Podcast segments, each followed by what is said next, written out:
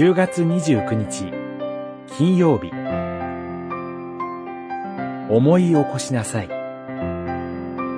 詩編129編。イスラエルは言うがよい。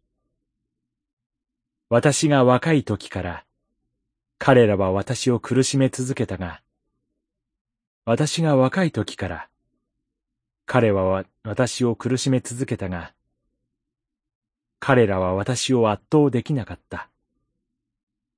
129編、一節、二節。イスラエルは言うがよい。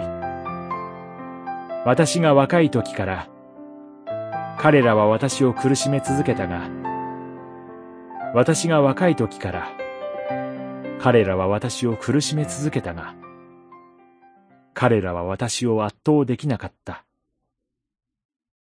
129編、一節、二節。イスラエルは言うがよい、と詩人は呼びかけます。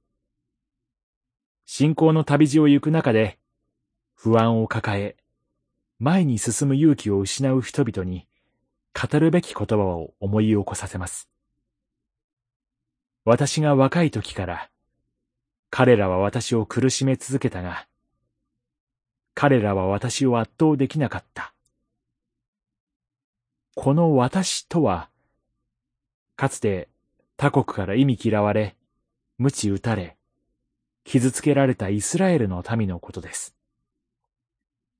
苦しみの中で望みを失っていたイスラエルを神は救われました。出エジプトは神が道からをもってイスラエルを痛めつける者たちの抑圧から救い出してくださった出来事です。その記憶を語りながら、かつて歴史の中で働かれた神が、今も、そしてこれからも、道を開いてくださることを思い起こし、未来に向かうのです。信仰の旅路には、必ず困難があります。行き詰まりの中でこそ思い起こします。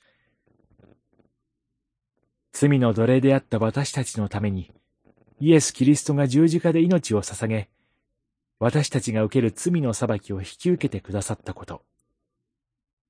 死から蘇り、天国への希望の旅路に入れてくださったこと。この言葉を信仰の仲間と語り合いながら旅路を歩みましょう。